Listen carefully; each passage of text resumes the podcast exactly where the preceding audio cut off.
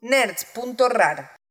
Como nos pasó a muchos, el 2020 llegó para destruir todos mis sueños y esperanzas. Después de llorar en pijama por meses, me reencontré con un viejo amor. Las películas para chicas. Gretchen, stop trying to make. It's not going to happen. Dije, ¿qué voy a hacer para no querer pegarme un tiro? Entonces se me ocurrió esta idea y la empecé como a maquinar. Y dije, bueno, ya está, es momento de ponerla en marcha. Este podcast es para hablar acerca de todo lo que ha sido despreciado por ser para chicas, en un mundo donde parece que lo masculino es más legítimo, no importa qué tan malo sea. Chick flick.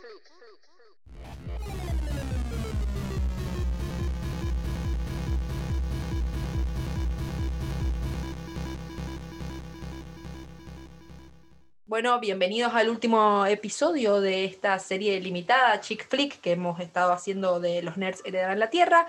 Y hoy estoy con Barbie Miranda de Cinetrola. ¿Cómo estás, Barbie? Todo bien, Angie. ¿Vos? Muy feliz de estar acá, la verdad. Gracias. Eh, yo también, muy bien. Gracias por prenderte. Eh, Súper contenta yo de que estemos haciendo esto. La verdad que yo también. Este es mi primer podcast eh, con, con otra persona. Estoy acostumbrada a hacer el monólogo, así que genial. Es una nueva experiencia. Excelente, excelente. Bueno, me siento honrada entonces. Eh, y hoy vamos a estar hablando de la que para mí es como en mí, por lo menos, fue el germen del amor por las producciones para chicas, por, la, por las obras eh, protagonizadas por mujeres, escritas por mujeres y para mujeres, que para mí es quizás el, el tema fundamental de lo que han sido los distintos episodios de Chick Flick, en la mayoría nos hemos concentrado en esto, producciones que están pensadas para chicas, pero no es secundario pensar que muchas de ellas están creadas, escritas, producidas, etcétera, por mujeres también. Y bueno, hoy vamos a estar abarcando lo que, como digo, para mí es el, la primera chispa, digamos, de eso en muchas de nosotras, que es Little Women, de Luisa May Alcott y sus eh, producciones cinematográficas. Increíble. Yo creo que no hay un momento en mi vida, como vos decías antes, no hay un momento en tu vida que, no, que Little Women o Mujercitas no fue parte de nuestra vida. Fue como lo, primero que leímos y, leer eh, a, esas, a, esos personajes, a Joe March, a una feminista del 1800, diciendo, no, me interesa casarme ni nada por el estilo, quiero perseguir mis sueños y tener esa fuerza y leer eso cuando sos chica, me parece que, es algo re lindo y re mágico, que nos forma a todas. Para mí, mi, mi experiencia con Little Women es muy particular. Yo fui ya de niña una persona con un gravísimo problema de obsesión, así que creo que Little Women lo leí, no sé, fácil, fácil, cinco o seis veces, seguro, seguro, porque era aparte tipo, no sé, creo que empezaba Little Women, la terminaba, y no sé, empezaba Harry Potter probablemente, que es otro que también he leído como 15 veces, y probablemente después empezaba con Little Women otra vez. Es muy probable que haya sido así, pero hubo un, punto así en mi vida en el cual, como con muchas de estas cosas de las que he estado hablando en los diversos episodios, empecé a sentir que quizás Little Women era, era una obra de la cual no debería ser tan fan, porque sentía que era una cosa así súper tonta, súper secundo, o sea, como que no era literatura importante, ¿no? O sea, no era literatura como otras grandes obras que se debían leer, etc. Y eso es algo que ha pasado siempre con la literatura escrita por mujeres, es súper claro, digamos, una idea de que si lo escriben las mujeres, y sobre todo porque usualmente escriben sobre lo que conocen también, ¿no? El universo femenino, el universo eh, doméstico muchas veces, la cuestión de, los sentimientos, los afectos, etcétera, parece que es una cuestión secundaria. Por suerte, creo yo que entré en mis cabales años después y hoy en día me considero una ferviente admiradora de, Mujercitas y, bueno, sus, distintas eh, interpretaciones cinematográficas que me han parecido. Vamos a estar hablando más que nada, o sea, solamente de la del 94 y de la del 2019. Sobre todo la del 2019. Sobre todo la del 2019, sí, total, total, total, total. La mejor. No, no, puedo pensar en una adaptación de una obra clásica tan buena como la que hizo Greta Gerwig en el 2019. Evangelizamos con Greta Gerwig, eh, es la mujer que todos nos merece, que, que vino a salvar la industria del cine. Estoy convencida de eso. Y, y, lo que hizo con la adaptación del 2019, yo no lo puedo creer. Yo por querer, porque creo que a todas nos pasó en este momento, hubo un clic en nuestras vidas donde nos dimos cuenta, che, no me tengo que sentir culpable porque me gusten las cosas de mujeres, o hechas para mujeres o por mujeres, que hablen de los sentimientos, de las relaciones afectivas, eh, de cosas lo que sería girly, femeninas. Eh, no, yo creo que hay un momento en donde nos damos cuenta, che, esto está ligado con el machismo, está ligado con una sociedad misógina, y, todas somos parte de esa sociedad, nos criamos pensando que estaba mal que, nos guste eso, eh, y también ahora somos todas fans de Mujercitas. ¿Quién no es fan de Mujercitas, por favor? ¿Cómo podés no ser fan? Yo creo que también pasa que hubo como un, un, gran periodo de tiempo en el cual nos dijeron que solo nos podían gustar esas cosas, solo nos podían interesar esas mm. cosas. Y después empezó la idea de que como que nos fuimos al otro extremo, no, ya no nos podían gustar. Todavía no hemos llegado a, a poder apreciar del todo que te gusten estas otras cosas, digamos, estas producciones que son diferentes y que son, tienen el mismo nivel de valor, o a veces más, obviamente, o sea, dependiendo de qué película de acción, dependiendo de qué película de acción y qué chick flick estés hablando, sin duda eh, vas a tener em, distintos, digamos, pero digamos, como, como género es igualmente valioso que cualquier otro. Y todo lo que, digamos, lo que tienen estas producciones para, para mujeres o sobre mujeres, y aún más hechas por mujeres, es lo, profundamente revolucionario que puede ser pensar en una obra, como vos decías, la obra Mujercitas, una obra de 1800 hecha por una mujer que estaba dentro de un círculo literario que era predominantemente masculino, pero aún así vive una vida muy interesante, digamos, o sea, son estos personajes que en el siglo XVIII XIX son muy poco frecuentes. O no sé si son poco frecuentes o son poco conocidas también, porque probablemente más de una se nos ha pasado, digamos, no ha quedado registro, pero existió. Bueno, podemos pensar en Jane Austen, Louisa May Alcott, las hermanas Bronte, son todos personajes muy particulares y de hecho, la historia de vida de Luisa May Alcott está muy imbrincada, digamos, con la obra de, de Mujercitas. Ella también tuvo una hermana que murió, tiene una relación muy particular con el padre, que es muy negativa, por eso en la obra, en Mujercitas, lo que ella hace es directamente lo manda a la guerra, tipo, ni lidiemos con esto. También pensar en cómo una obra como Mujercitas aún hoy se ve tanto. Yo eh, en el 2020 leí un libro muy lindo que se llama El legado de Mujercitas, donde uno de los, el último capítulo es sobre, digamos, cómo permanece la estructura de Mujercitas o algunos de los elementos de Mujercitas hasta el día de hoy, por ejemplo, en la cultura pop, como esta estructura de cuatro mujeres completamente distintas, eh, pero que se acompañan en todo momento y, van, digamos, pasando los avatares de la vida juntas, la podemos ver, no sé, en The Sisterhood of the Traveling Pants, la podemos ver en Sex and the City. bueno, la obra hacía como un análisis de cómo ese elemento de Mujercitas permanece hasta el día de hoy, y también el personaje de Joe March, como de hecho el, capítulo se llama eh, Ser como Rory Gilmore, pero mejor, y habla de cómo Joe March, el tropo, digamos, el personaje de Joe, Joe March, permanece hasta el día de hoy y identificaba, por ejemplo, con, con Rory Gilmore, ¿no? Entonces, claramente es una obra que por algo es un clásico, ¿no? Por algo hasta el día de hoy nos habla a nosotras. Es que yo creo que, la esencia de Little Women está ahí, es que siempre es contemporánea, siempre es algo moderno. Eh, cuando lees entrevistas o escuchás a Greta hablar de cuando estaba adaptando Little Women, ella te dice, eh, es un libro que yo lo leo, lo leo hoy y, y veo algo moderno, ¿no? no veo algo que está que, le pasó el tiempo y que ya es como que no tiene sentido lo que dicen. Son mujeres que te puedes identificar con cada una de ellas. Eh, creo que todas tenemos un poco de Meg, un poco de Beth, un poco de Joey, un poco de Amy. Eh, siempre una tiene una favorita, una con la que se identifica más. Y, yo creo que ahí, ahí, está la esencia, en que es algo que, no importa que fue escrito en el 1800, sino que es algo que, se puede leer eh, en todas las generaciones y siempre va a estar.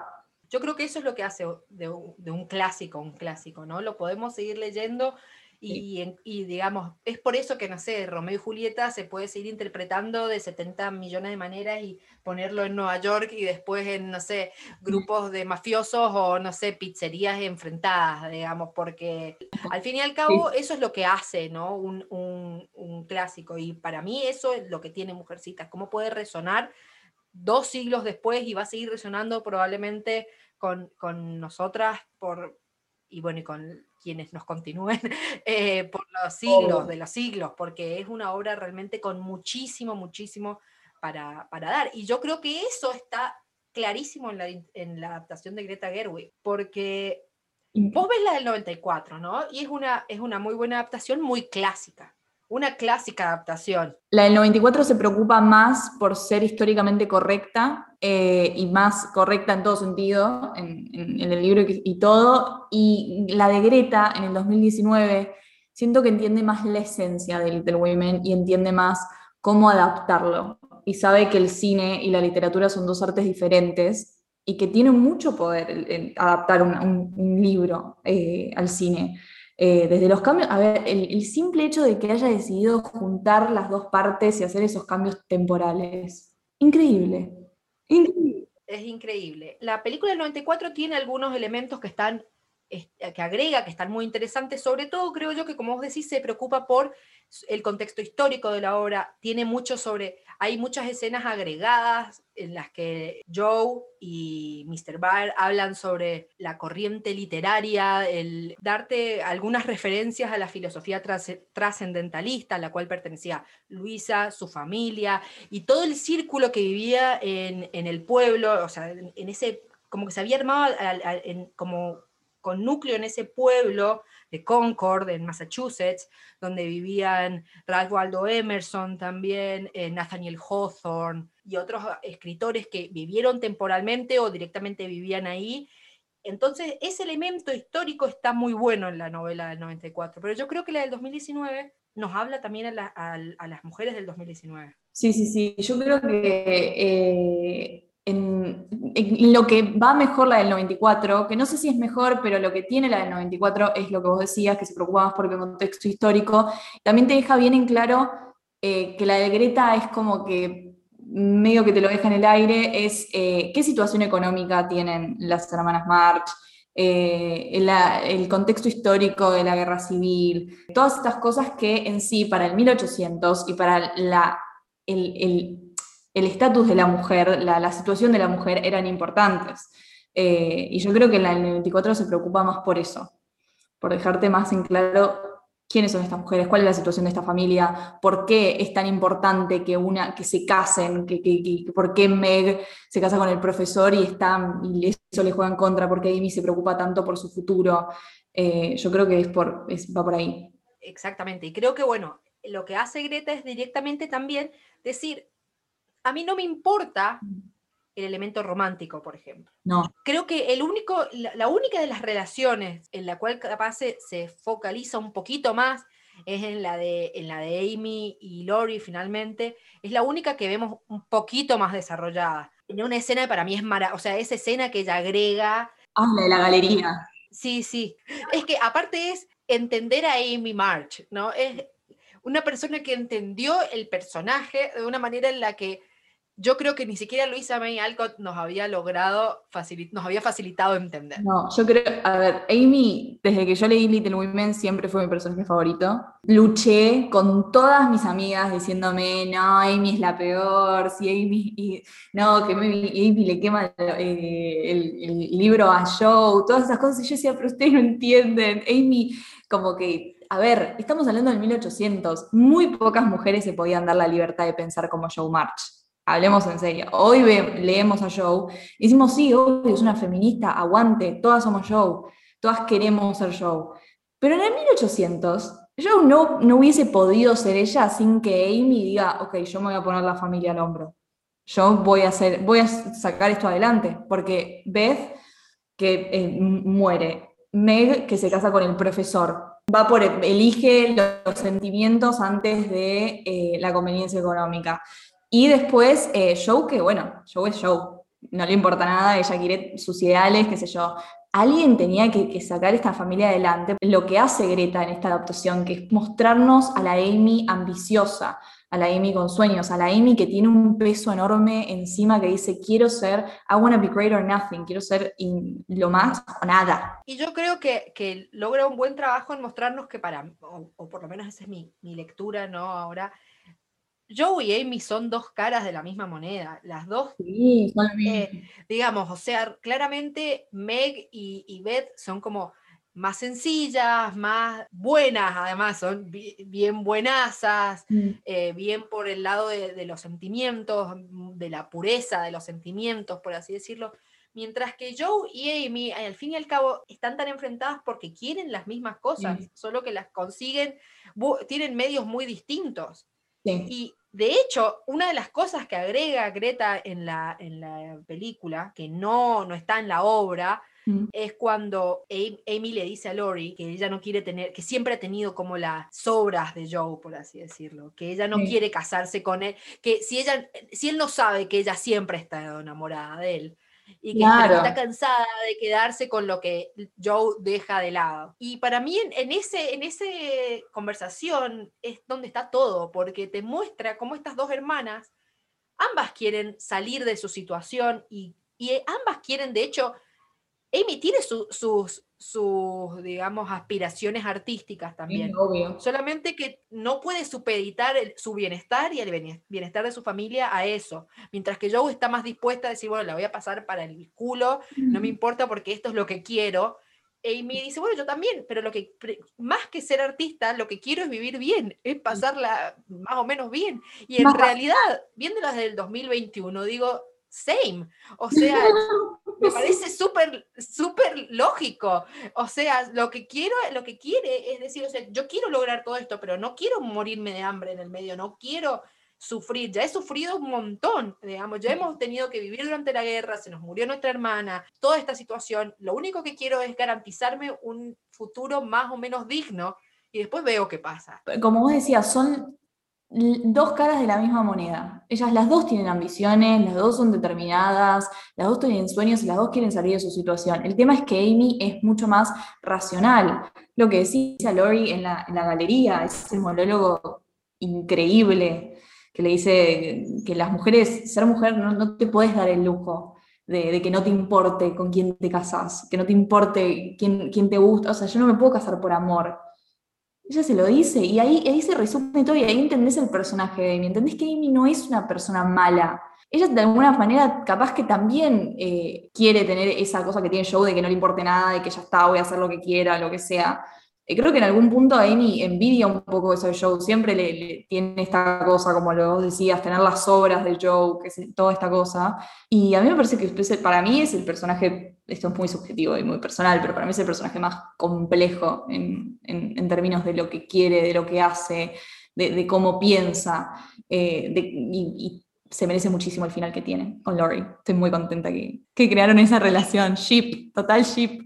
Total, total, OTP. Lo que pasa es que, que, que pienso también que copado, que es mostrar nuestra relación entre Joe y Lori Sí, y, y mostrarnos, la, o sea, que- qué avanzado, digamos, y, y qué tanto a muchas les cuesta superar esa relación, porque, porque estamos acostumbradas a, a ver, aún en obras del siglo XXI, que nos digan los hombres y las mujeres no pueden ser amigos, no pueden tener relaciones significativas si no son, digamos, de amor eh, romántico, si no tienen un interés sexual de por Mm, medio. sí. Y acá nos está mostrando algo, la- un- esta novela, otra, otra forma de, de crear relaciones entre hombres y mujeres, y también esta cuestión tan irreal, ¿no? Que tantas veces vemos de, bueno, pero Lori era, estaba dispuesto a dejar su vida, su forma de vida, etcétera, con tal de casarse con Joe. Mentira. mentira. La realidad es que no habría podido jamás. Joe le dice, vos te, te cansás de mí al toque. Y, y vamos a terminar mal, nos mataríamos. Y es verdad, es verdad, chicos. Eh, yo como me he peleado con, con gente que, que le encanta a Joe y Lori románticamente. Yo digo, chicos, no tiene sentido. Ella no le ella no, no, no quiere estar con él. Encima de le- lo rechaza en una escena que vos decís, ¡ah!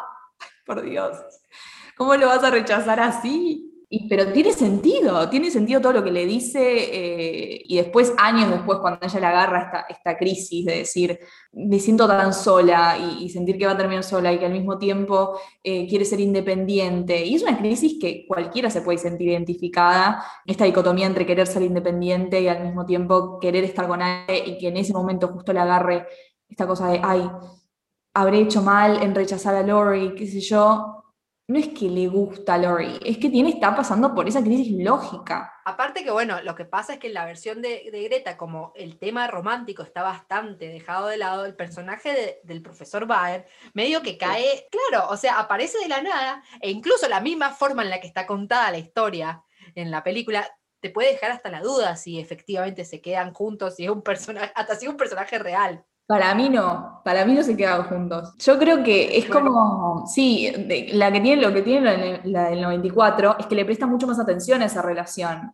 Encontramos las cartas de Joe mandándose a sus hermanas, hablando de los sentimientos con este profesor, todas estas cosas, y en la del 2019, ese profesor de la nada parece Luis Garrel, me encantó que Greta como que haya dicho, sí, no me importa que en el libro lo escribían como eh, algún hombre de mediana edad, más, más feo. Yo quería poner a Luis Garrel porque es lindo. Hermoso, claro. sí. Entonces yo dije, bueno, ya como que ya el, el personaje en sí, yo creo que ella lo vio como, bueno, lo vamos a poner ahí, como justamente el editor del libro de Joe le pide. Necesito que lo pongas ahí, si no, no se vende el libro. ¿Entendés? Entonces Greta hizo lo mismo. Te lo pongo así nomás. Pero la última escena no es Joe besándose con, con el profesor, es Joe teniendo su libro. Porque eso es lo que importa. Ahí entendés todo, ahí entendés qué punto le dio, qué, qué mirada le dio. Sí, eh, sí, es que realmente, bueno, yo salí de, de- de ver esa película, aparte creo que no sé, debe haber sido la penúltima película que pude ver en el cine antes de que empezara la pandemia. Creo que sí, porque en Argentina estrenó a principios del... Estrenó en enero. Claro, Pero sí, sí, sí, por eso. ah, Y en mm, principio de marzo cerraron todo y bueno, ahí estamos todavía a la espera. Así que te imaginé, creo que fue una de las últimas. Así que me acuerdo de haber salido completamente anonadada de, de lo que había hecho. Esta cuestión, ¿no? Que vemos tan a menudo de adaptar o de modernizar una obra. Y tipo, le voy a poner unos celulares, están en, en Nueva York y ahí, ahí esta es, es la modernización, digamos. Y acá, Oh. manteniendo el- el- la, la temporalidad, está completamente traída, realmente modernizada. La misma forma del storytelling, ¿no? De la forma de narrar, es completamente eh, funcional a la, a la obra y a su vez a lo que a mostrarnos la misma historia, como te digo, casi no hay un cambio, o sea, agrega muy pocas cosas, pero te cuenta otra cosa. Elige dónde poner el foco. Lo elige muy bien. Ahí es lo que tiene que hacer una directora y, un- una guionista, es elegir qué parte de la contar. Porque tenés un libro de dos partes, es obvio que cuando lo vas a tener que adaptar vas a tener que elegir qué quiero contar, qué, de todo esto quiero llevar al cine. Y ella tenía muy en claro qué historia. Es, una, es, muy personal, es como ella, a ella le pegó de chica, y creo que algo que hace muy bien la del 2020, que capaz que la del 94 medio que falla, es que la del, no- la del 94 yo siento que se concentra mucho en Joe, en como personaje en Joe, tipo así, desde, desde hasta lo estético. Eh, a mí me- soy muy fanática del vestuario y todas esas cosas, por si no lo sabían. me gusta mucho prestar atención a esas cosas. Y por ejemplo, la del 94, si vos te pones a ver, los vestuarios son todos los mismos, como que se preocupa mucho por... Históricamente es más correcta la del 94 en términos de vestuario. En la del 2019 lo que hace con Greta y la vestuarista es darle una paleta de color a cada una. Y eso ya te deja en claro que, bueno, me voy a preocupar porque cada uno se explore, la personalidad, la historia, no solamente es la historia de Joe. Sí, Joe es la protagonista en sí, pero esta es una historia de cuatro hermanas y de cómo van creciendo. Total, bueno, y está claro para mí en la elección del cast, ¿no? Porque en, en la versión del, del 94 la tenés a, a Winona. Ryder, o sea que era, ya era una estrella. Y ahora en cambio acá tenés un, como un cast de cuatro chicas, tres de ellas, porque la chica que hace Beth no, no es tan famosa, me parece, pero Lo va a hacer. Seguro, seguro, bueno, pero digamos, Emma Watson, que era como quizás la, el nombre más resonante de la, de- del cast, no es Joe, digamos, eh, es Meg, ¿no? Eh, y, y bueno, y Florence, Como que no, no es que eligió a cualquier persona, eligió a actrices que, que o estaban en ascenso como Florence Pugh o Eliza Scanlon, y desde Emma Watson a Saoirse Ronan, a Timothy Chalamet como Laurie. sí, no, el, el cast es increíble, incre- increíble, digamos, o sea, pero me parece muy claro cómo pasás de tener una estrella en el personaje de, de Joe a tener un cast de todas actrices que están sonando fuerte o que van a sonar fuerte. Florence Pugh está como en la cumbre de la ola, pero de su vida interminable, lo merece todo, digamos, pero venía de filmar Midsommar, estaba tomando mucho empuje, entonces no es casual. Y como vos decís, el tema de, los, de la paleta de colores, el, de la- el vestuario, etcétera, nos, nos muestra que va a explorar su individualidad de cada uno de los personajes. Y de hecho hay una frase que dice Meg que me parece fundamental, que es que le dice a Joe, no porque mis sueños sean diferentes de los tuyos, significa que no valen nada. Me encanta. Y yo, ¿sabes con qué lo identifiqué a eso? Con el personaje de, de Julia Stiles, eh, La sonrisa de Mona Lisa. Ay, sí, re, Que también re. es ese tipo de películas, ¿no? De que te muestran un, un grupo de chicas y decirte, bueno, ella quería ser abogada, pero encontró otra cosa que ahora es su nuevo sueño y es igualmente válido. Y ella se lo discute, le dice algo muy parecido a, a la, a la profesora, a Julia Roberts. Sí, no, yo cuando vi esa escena en el cine por primera vez dije, uff, Greta, me, está- me la estás tirando. Y dije, ay, Greta, ¿querés que...? O sea, yo dije, sí, Dios. O sea, es esto, ¿entendés? Es que, que también entiende lo que, es el- lo que es ser mujer en sí, ¿no?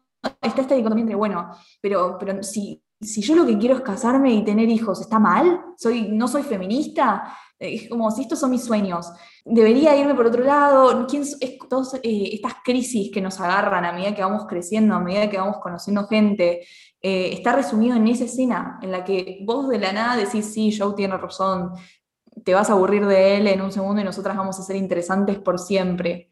Y vos decís, sí, totalmente. Y la nada Meg le dice, mis sueños no son menos importantes que los tuyos solamente porque sean diferentes. Es verdad, tiene razón me hace, me hace cuestionarme todo. Y, y- y eso es lo que más me gustó de la película, creo. Además de la reivindicación de Amy, es que me hizo cuestionarme un montón de cosas. Habiendo leído el libro un montón de veces, pero le di una vuelta. Que yo creo que, que va todo de la mano, la este, este momento, la reivindicación de Amy, el vestuario, todo va en... Voy a contar la historia de cuatro mujeres, de cuatro chicas convirtiéndose en mujeres qué distinto se puede ver eso en cada Sí. una y qué igualmente válido es. Creo que ese es el, el tema. Y no te podría decir que ese fue lo que buscaba hacer Luisa May Alcott, pero también es cierto que a nosotros nos ha llegado, mujercitas, ya leído por generaciones y generaciones y generaciones de fans de Sí. Joe March. Fans de... eh, nos ha llegado ya directamente con los ojos de- del siglo XX, del siglo XXI, y obviamente está mediado, más allá de que vos la obra que leas sea exactamente igual. Pero yo creo que, bueno, que, que hay ahí una cuestión y que claramente no creo que nunca Amy March fue plantea- pensada como una, como una rival. O sea, una rival quizás, sino como una antagonista, porque si no, jamás la habría hecho quedarse con No. Lori.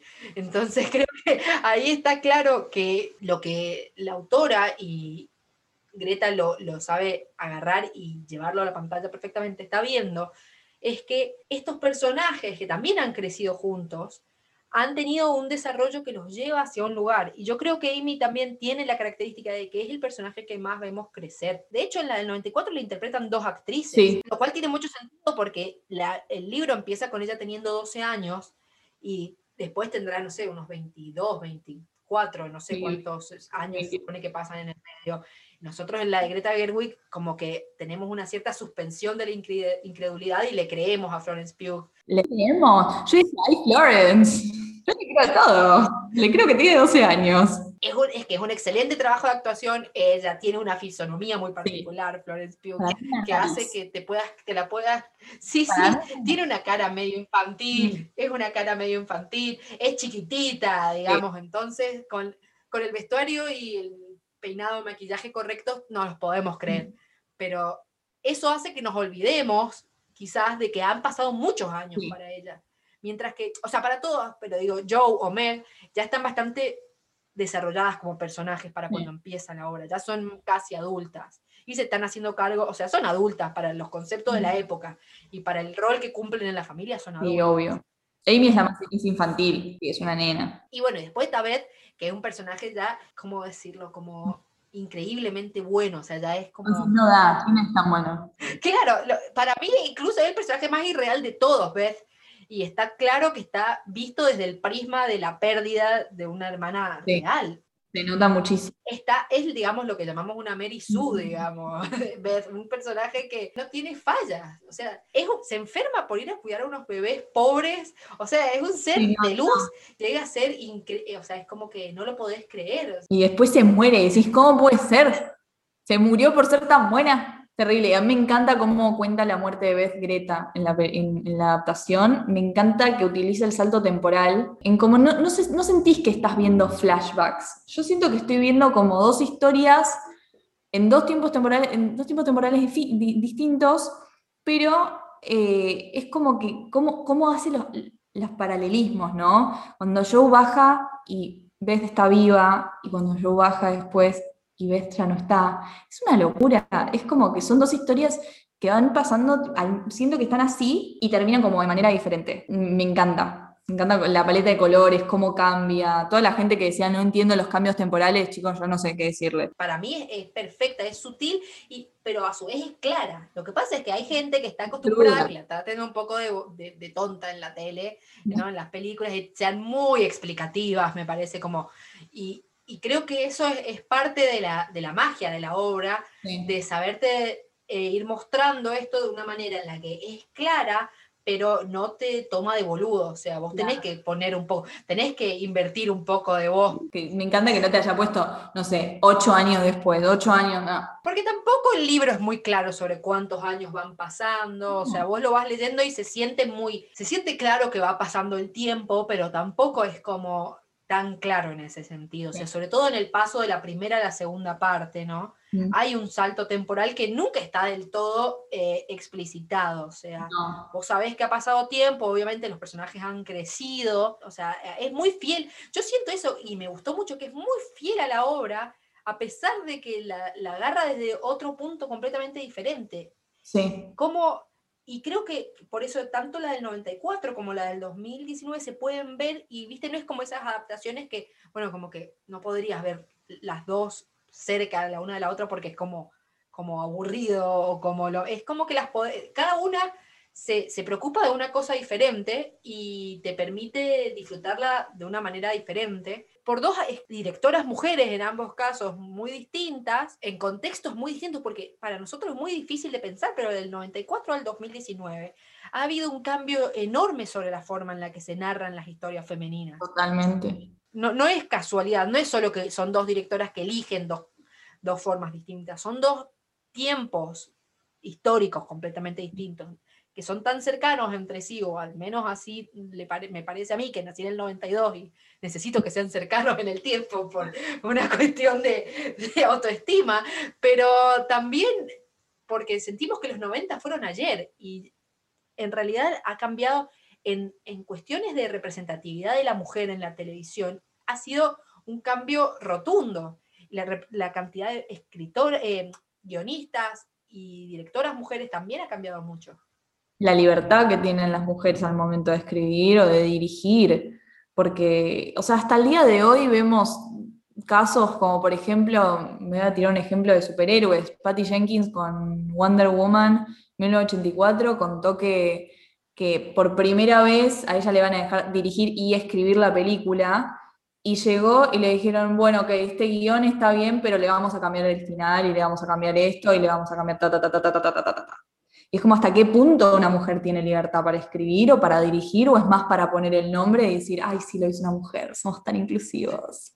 ¿Entendés? Pero yo creo que Greta, eh, cuando la contactó Sony y le dijo, che, ¿querés hacer la adaptación de, de- de Little Women? Ella se nota mucho que tiene control total de la situación. Eh, y en los 90, capaz, en el 94. Cla- Claramente eran dos momentos diferentes.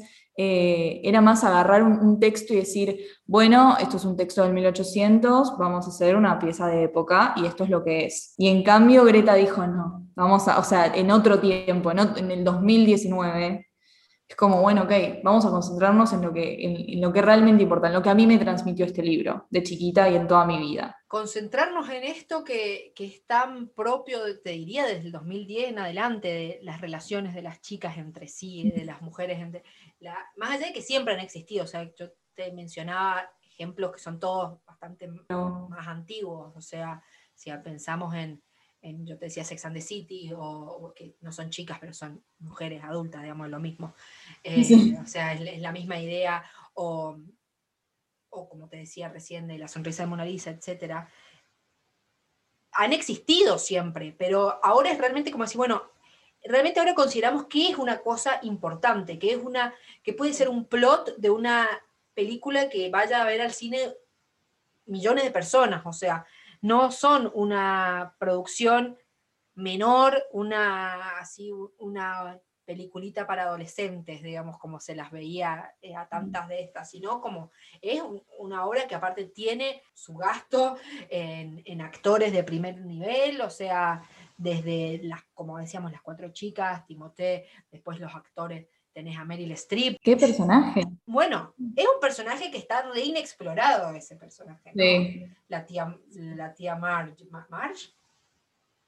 Sí, Aunt Marge. Sí, sí, es que Sí, se llama igual que la tía de Harry Potter, la tía Marge. Entonces dije, "Mm, estaré confundiendo dos grandes obsesiones de mi vida, no lo sé, puede que sí. No, otra vez.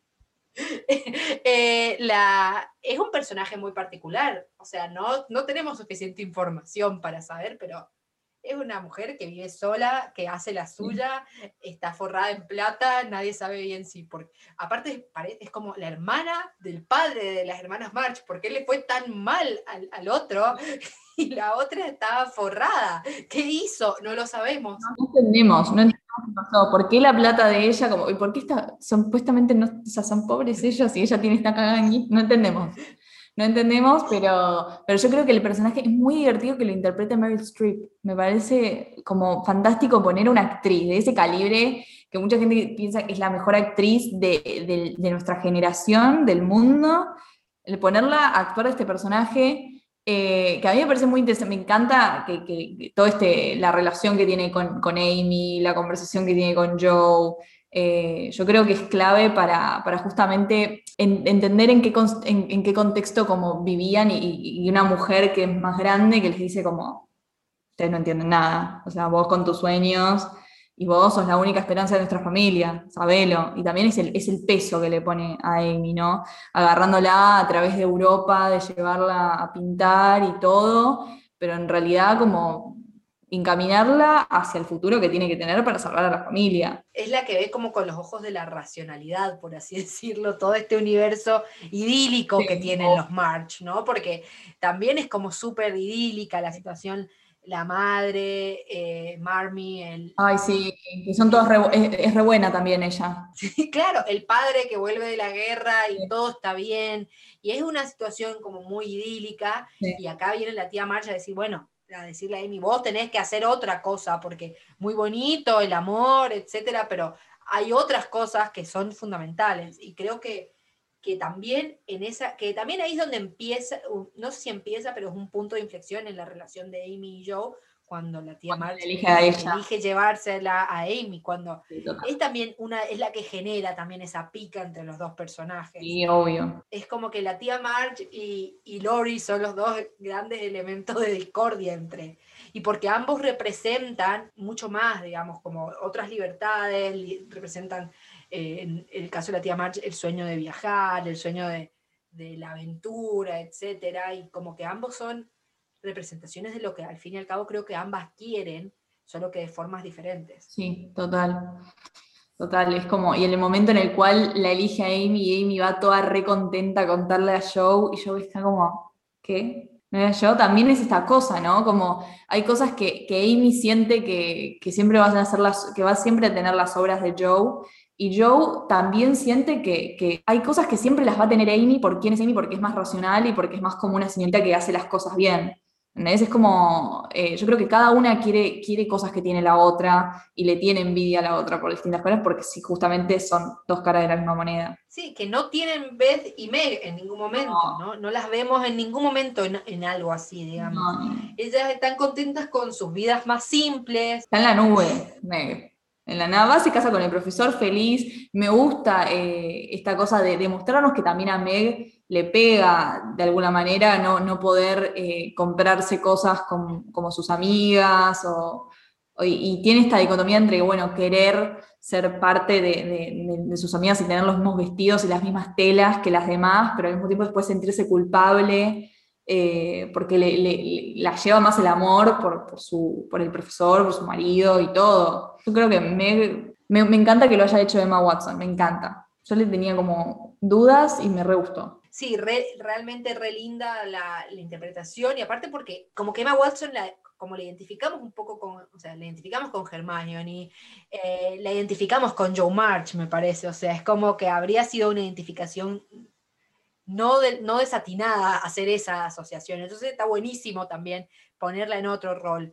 Sí. Y hay, está esta escena, ¿no? Que, que no la recuerdo tanto en la película, la recuerdo muy, muy clara en, en el libro, En la que ella va a esta fiesta y se encuentra Lori y está toda esta cuestión como de cierto shaming que le hace sobre qué haces eh, si te viera tu familia, etcétera. Y realmente es como que, que siento que ahí siempre se va mostrando cómo se les tienen tantas expectativas las mujeres. Sí. Eh, Un peso no- todas estas las cuatro, ¿no? Porque tienen que ser lo mejor posible para eh, casarse lo mejor posible, en- entrar en la sociedad de la mejor manera, pero no tienen que en ningún momento traicionar, entre cientos de comillas, el ideal de la familia de austeridad y de, simpli- de ser simples y de eh, siempre pre- eh, como predicar el- con los sentimientos, etcétera. Y como que a veces siento que Lori, que puede vivir en su, en su mansión y, y viajar y vivir forrado de plata y después, no sé, cuando tiene ganas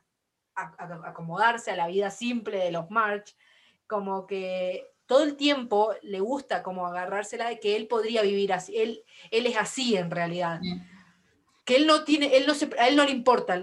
una, una vez, una conversación con una amiga decía, lo que pasa es que Lori no le importa la plata. Sí, porque la tiene. Porque tiene la vaca atada, porque tiene el, eh, su rol en la sociedad está claro, el, eh, su rol como hombre le permite hacer lo que quiera y no pasa nada. No tiene que tener ese miedo de, ay, de un día, no sé, estuviste a solas con un, no sé, eh, con un tipo, o sea, en su caso con una mujer, y su honor está manchado. Él puede hacer lo que quiere y eso, como que yo a veces siento que a lo largo de la novela, él como que es un poco como que trae mucho, mucho juicio sobre los personajes de las Mm. chicas, que están haciendo lo que pueden para también congeniar. O sea, me parece súper válido esto de que Meg le gustan los vestidos lindos y le gusta la ropita. Está perfecto.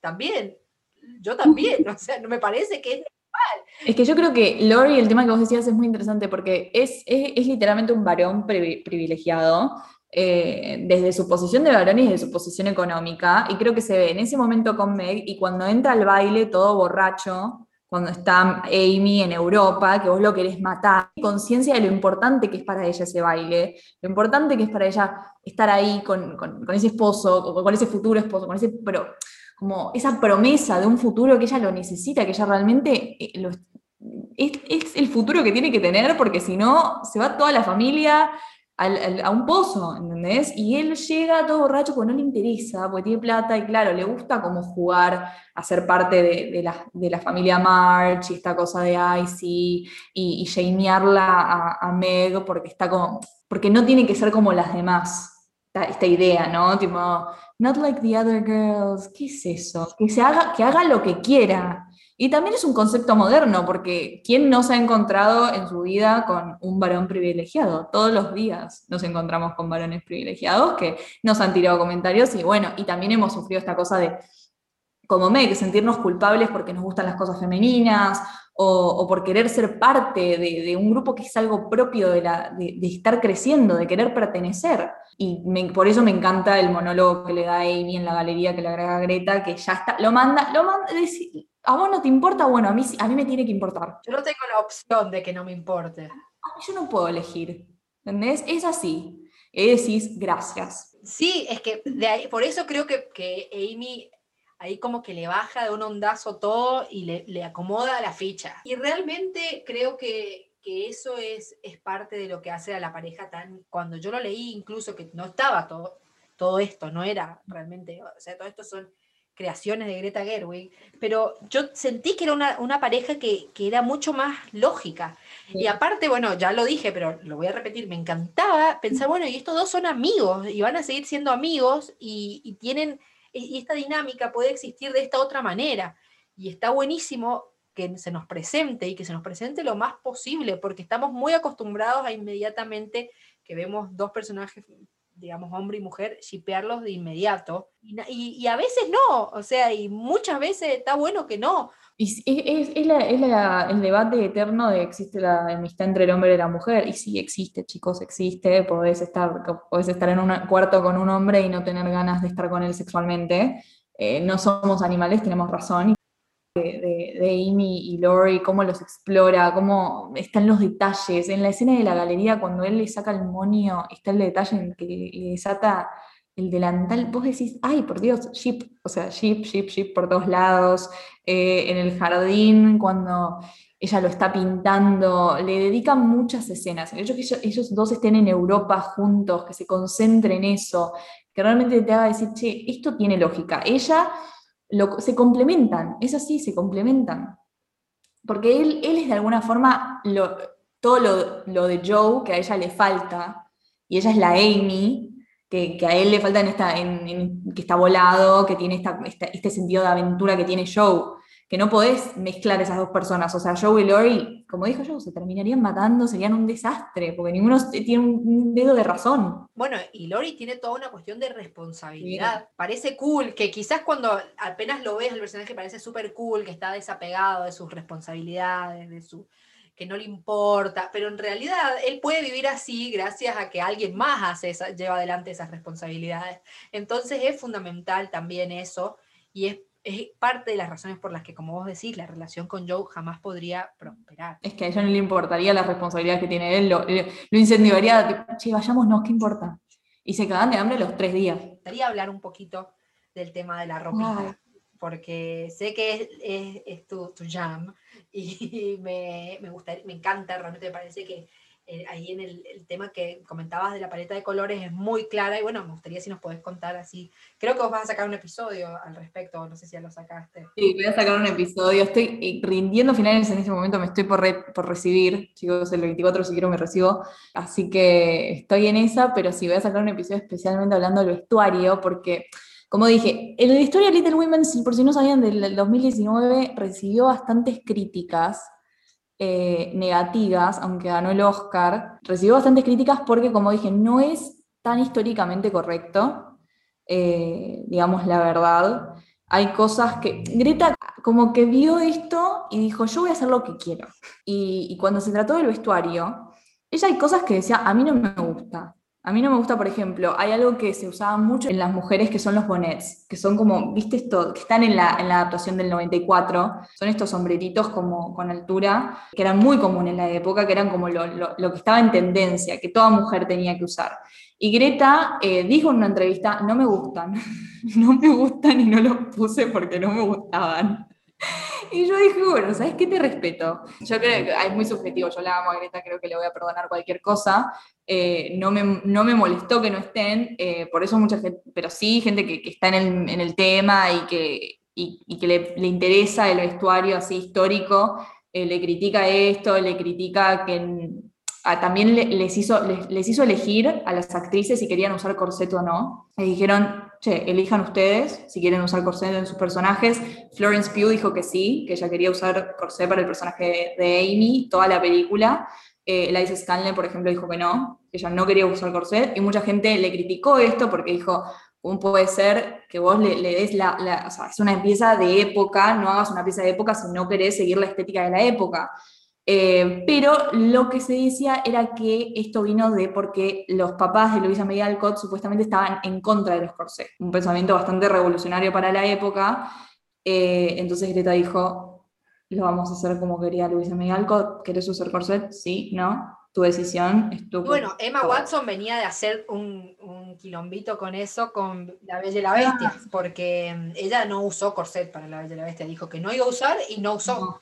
O sea, que sí, se había pasado con Lily James y la, la el live action de eh, Cinderella, que sí había usado corset, Sí. y acá Emma Watson dijo que, que no, que era muy incómodo y no lo usó. O sea, ya venía este tema del corset venía funcionando en las películas, ya era un, un, debate que existía. Y bueno, y porque lo que decíamos, o sea, en, en el 2000, la del 2019 se concentra más en los personajes en sí y en la historia que cuenta cada personaje, mientras que la del 94 es como, bueno, que hagamos una pieza histórica que se ponían en la época, por eso, teniendo en cuenta la situación económica de las hermanas March, de la familia March, eh, que también te la explica mejor, que, no, no, no, tenían plata en realidad, no sabemos por qué la tía sí, bueno, todo este, todo este lío de economía, eh, por eso la paleta de colores de ellas eran todo igual, capaz que había diferencias en Joe, porque Joe era el personaje principal y al que más se concentraban, pero en sí repetían la misma ropa porque simplemente no tenían dinero. En sí, eso está más correcto en términos históricos y tiene más sentido con la, con, con la historia, no tanto con la narrativa, que para mí es lo que tiene que hacer todo vestuario, que es acompañar a la historia y entender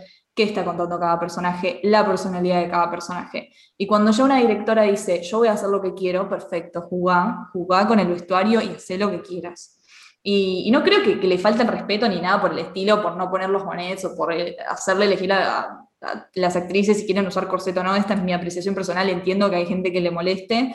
Hay otros detallitos más que no son históricamente correctos, eh, pero lo que más mayormente cambia es la paleta de colores. Por ejemplo, un personaje como Meg, que es como la hermana romántica, eh, que se guía por los sentimientos, vas a ver que tiene mucho verde. El verde es su color predominante y el lavanda. Son colores que en sí están muy ligados con el romanticismo. Después, el vestuario de Amy a mí me encanta porque está basado en las pinturas impresionistas. Y, está basado mucho también en, en cuando ella se va a Europa, eh, se tiene mucho en cuenta que se va a Europa. Es un continente que está mucho más avanzado en términos de textiles, de, moda. Entonces, la ropa de Amy ya te vas a dar cuenta que, en Europa cambia, que tiene como más altura, que tiene más estilo. Después el personaje de Joe juega muchísimo con eh, lo varonil, obvio. Lo varonil que también no es históricamente correcto que Joe de la nada ande con pantalones abajo del vestido corriendo por la calle en el 1860. Eh, esto se, se, acostumbraba a hacerlo cuando las mujeres estaban haciendo deporte, más que nada, que en la del 94, Winona Ryder, cuando está eh, patinando con Lori, ahí sí tiene eh, pantalones abajo, pero eso era común porque cuando hacían deporte se los permitía, pero sí corriendo en la calle, cuando estaba en la ciudad, no, no, no, no podía existir. a mí lo que más me gusta del, del vestuario del show es cuando ves que intercambia ropa con Lori que a veces de la nada ella tiene un chalequito de Lori. Eh, eso me encanta porque también muestra la amistad entre ellos dos. Eh, como no hay tanta diferencia, es realmente una amistad, son como hermanos que se prestan la ropa y, a ella no le importa si hombre o mujer, ella se vista como quiere eh, y juega mucho con eso. Los personajes, de, los, los colores de Beth son como más apagados, son más apagados por, por, toda su historia, la historia de Beth es como, son colores como, como violetas, que el violeta es un color que, gusta, que es lindo, que, que, no sé si es alegre la palabra, pero, pero es, buen, es, vibra el violeta, es, es, lindo de ver, pero está apagado en vez, porque su historia en sí es como llega a un camino oscuro, es, la que tiene el final más trágico de todas las hermanas, y ahí te, te das cuenta de las pequeñas cosas que hacen a cada personaje, esos colores. No, me encanta, me parece realmente muy interesante porque normalmente no, no, no, prestas tanta atención a ese tipo de cosas y realmente, bueno, yo desde que, desde que te sigo veo mucho de, de esas cosas, las noto más. Siempre pensé que sí, que obviamente la ropa expresa muchísimo de lo que una persona real o un personaje es y lo que quiere mostrar tiene que, porque lo que elegimos usar y mostrar claramente tiene que ver con lo que somos pero mm, es muy interesante esto, el uso de los colores, y es verdad cómo uno puede identificarlas muy claramente. Y como en la del 94, como vos decís, usan ropa que es mucho más uniforme. Y tiene que ver con la forma en la que narra la historia, así que me parece genial. El vestuario, vean el vestuario. Sí, bueno, es que ya en sí la, la, la peli del 2019 también tiene toda una fotografía muy hermosa. Muy... Acompaña la fotografía, los colores cálidos de la infancia, los fríos del, del, presente futuro. Está todo muy bien pensado. Estéticamente es altamente superior. Eh, para mí superior en todo sentido. Pero estéticamente, a simple vista. Sí, creo que eso es innegable, digamos. Después se te puede discu- discutir o no. Yo coincido también, a mí me gusta mucho más la del 2019, pero yo las veo muy complementarias, me parece. muy- Sí. Yo la- las vi cer- cerca, o sea, después de ver la del 2019, obviamente como que quedé manija y dije, uh, y fui, volví a ver la del 94 y me gusta porque como que siento que puedo ver la misma, es como si, si fuera, no es una secuela porque la historia es la misma, pero es como seguir manteniéndote cerca de los personajes, eh, seguir, como ver otra parte de los personajes y eso me, me encanta y me parece que está bueno también, o sea, capaz no hacer tanto ese Boca River de, la, de las dos, más allá de que, bueno, una te pueda gustar más que la otra, decir, bueno, realmente son dos formas de la misma historia que tiene cada una lo suyo, creo que están buenas para entenderlas también, porque también me pasó, ¿no? De, de ir, yo fui a ver la del 2019 con, con mi hermana, que no había leído la novela, y tipo me decía, pero ¿y el profesor ese de dónde salió? O sea, es como que, ¿quién es ese?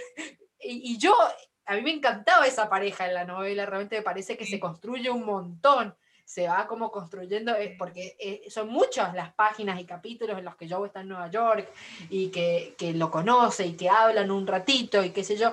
Es una relación que se construye muchísimo y Sí. yo entiendo completamente por qué Greta decide no, no narrarlo, porque no le parece que, que lo romántico sea el, el foco, pero como igual aparece, está buenísima después ver la otra y entender, hacer como una como una comprensión más Sí, clara también de ese. ah, una llena los, los espacios de la otra. Sí, para mí también son re complementarias. Eh, es más, la, para mí tenés que ver una, tenés que ver la del 94 para, re- como, para entender bien, más que nada, como la historia, eh, el momento, eh, los, las cosas que justamente Greta dijo, bueno, no le voy a poner el foco en esta porque capaz que la del 94 ya lo hizo y ahora yo voy a hacer otra cosa diferente. Eso me gustó, claramente no es como que está compitiendo con, con la del 94 bajo ningún sentido. Es que también es decir, ¿para qué contar lo mismo que ya se ha contado? Claro, ¿para qué? ¿Para qué me voy a poner una pieza de época igual? Exacto, tipo cuando ya, no sé, la decimoctava película de Spider-Man y dicen, bueno, podemos no poner al, al- al tío Ben, ya lo sabemos todos, pasemos, bueno, esto es un poco lo mismo, o sea, ya, porque nosotros estamos hablando de estas dos, pero hay, hay varias producciones diferentes, ha habido, o sea, hay de principios del siglo XX, hay versiones, eh, creo que hay una en anime, tipo anime, o sea, imagínate, tenés de, lo que quieras, porque una, una obra muy clásica. Entonces, decir, bueno, es como decir esto, ya sabemos más o menos la historia, entonces, ¿por qué no la contamos desde otro lado? Por supuesto, te puede pasar que en el medio haya gente que no conozca tanto la historia, entonces, ambas obras me parece que están buenísimas en ese sentido, y la novela a mí me es una de las cosas así que recuerdo eh, haber leído una y otra vez y sentirme como tan cercana con estos personajes, ¿no? Me parece tan hermoso como 200 años después nos podemos seguir sintiendo tan cercanas con, con los personajes, bueno, 150 años después, en rigor de verdad, nos podemos seguir sintiendo tan cercanas con, con las cuatro y que las vidas de las mujeres hayan cambiado tanto, pero a su vez tanto de nuestras vidas interiores siga ahí. Demuestra, digamos, cómo hay cosas que, que están ahí y que son importantes a pesar de todo, a pesar del paso del tiempo y del cambio absoluto de, de paradigma que hemos tenido, gracias a Dios, en el medio entre, entre Luisa May Alcott y nosotras. Total, eh, como, como dijimos al principio, la, la magia de Little Women es que lo puede leer cualquier persona en cualquier momento eh, de su vida y, histórica, y de la historia y decir, me siento identificada, me, me- como que me encuentro en o uno de los personajes o en todos. Para mí, todas tenemos todo, de todas, eh, un poquito. Y, y De la que menos me siento, voy a reconocer, es Beth. Es Sí, como Beth. que siento que no puedo llegar a esos niveles de bondad jamás. No, yo tampoco. No, la- eh, es como, me, me encantaría ser tan buena como Beth, o no, no sé, porque como terminó, pero yo creo que sí, con la que menos me siento identificada es con Beth, pero después con Joe, Meg y Amy tengo un poco de todo, totalmente. Es, es hermosa, es algo, es una historia que nos va a acompañar por siempre. Totalmente. Bueno, Barbie, muchísimas gracias por Gracias a prenderte. Estoy súper contenta de que, de que lo hayamos podido concretar. Eh, ¿Dónde te encontramos? ¿En redes? En, para escucharte, etcétera? Eh, yo tengo un podcast también que se llama Cinetrola, porque soy una promiscua del séptimo arte. y eh, nada, ahí hablo mucho de, películas que, me gustan y también de, moda, que es mi otra pasión y mi otro amor. Moda en, todo, todas sus, facetas. La relación con el cine, desde el vestuario hasta cómo diseñadores influenciaron películas o cómo películas influenciaron diseñadores o cambios en, en la cultura pop, influencias. Y ahí está, se llama Cinetrola en Spotify, Apple Podcast, todos esos lugares. Eh, ya ni sé dónde está mi, mi, podcast, está en todos lados y yo no sé ni dónde está concretamente. Sí, la clásica de, bueno, yo dejo un podcast aquí y que se distribuya. Y bueno. literal, de la edad me dicen, no, sí está en Google Play, en Evox. Y yo como, ah, mirá vos, buenísimo. Después también en Twitter hago, hago hilos sobre, eh, sobre también cine, moda y en realidad de todo un poco arte en sí. Eh, y mi Twitter es barbucks como Starbucks, pero con dos S. Y, nada, también en Instagram está Cinetrola, eh, así que nada, Si les gusta, pásense. Otra vez, muchísimas gracias por prenderte y gracias a todos ustedes por escuchar todos estos últimos episodios. Eh, no sabemos qué va a pasar con, con, esto, si vamos a hacer nuevos episodios o no, todavía no lo hemos hablado. Seguramente extrañan escuchar de vez en cuando eh, a los chicos, no tantos, yo sé que no, pero seguramente los extrañan, pero ya las próximas semanas estarán teniendo novedades. Estuviste escuchando Chick Flick. Chick Flick forma parte de Nerds.rar, una serie de podcasts de los nerds que heredarán la Tierra. Podés encontrarnos en Spotify, Evox y todas las redes de podcast, además de Facebook, Instagram y Twitter. Chick Flick está producido y conducido por Angélica Jiménez junto con el equipo de Los Nerds Heredarán la Tierra. La música es de Winnie Winnie.